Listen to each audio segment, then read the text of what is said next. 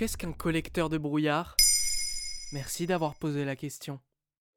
L'Observatoire du changement climatique Copernicus de l'Union européenne a annoncé mardi 8 août 2023 que le mois de juillet passé était le mois le plus chaud jamais enregistré sur Terre. Par ailleurs, en France, les précipitations n'ont pas suffi à renverser la sécheresse présente sur une partie du territoire. 120 communes sont toujours privées d'eau potable et 37 départements restent concernés par des restrictions d'eau. Il est donc impératif de trouver des solutions alternatives pour contrer la sécheresse. Et peut-être que le secret réside dans nul autre que le brouillard. En le collectant, certains chercheurs pensent pouvoir remédier à des problèmes d'aridité dans des zones où l'eau se fait rare.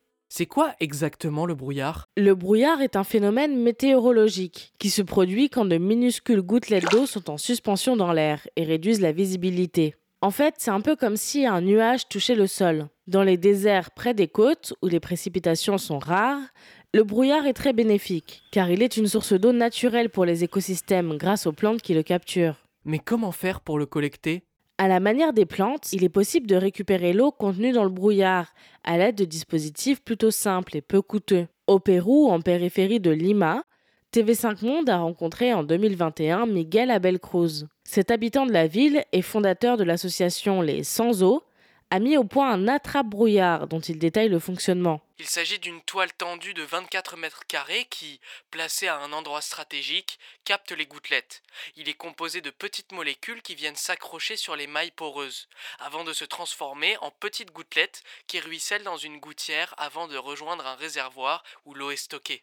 En Europe, le système est expérimenté aux îles Canaries dans le but de reboiser des zones décimées par les feux de forêt et la sécheresse. Il faut à la fois du vent et du brouillard pour que cela fonctionne, comme l'explique l'hydrologue Alexandre Piret à Ouest France. Dès qu'il y a du vent, les particules aérosols du brouillard qui restent en suspension dans l'atmosphère deviennent précipitations au contact de la structure, comme la pluie. Dans les zones montagneuses du Pérou ou sur un archipel volcanique comme les Canaries, les conditions sont propices à cette collecte, ce qui n'est pas le cas partout. Et ça permet de récolter beaucoup d'eau? Miguel Abel Cruz estime qu'un seul attrape-brouillard collecte 200 à 360 litres d'eau par jour. Des chiffres non négligeables qui permettent d'alimenter en eau cette familles des alentours. Malheureusement, ce sont des solutions à petite échelle qui nécessiteraient plus de moyens, notamment des États, pour se pérenniser. Alexandre Piret explique à Ouest France qu'à cause de leur coût de maintenance, certains collecteurs de brouillard se retrouvent abandonnés quand ils nécessitent des réparations. Par ailleurs, cette solution reste limitée à des configurations géographiques et climatiques bien précises. Difficile d'imaginer voir fleurir des collecteurs de brouillard dans la campagne métropolitaine française, par exemple.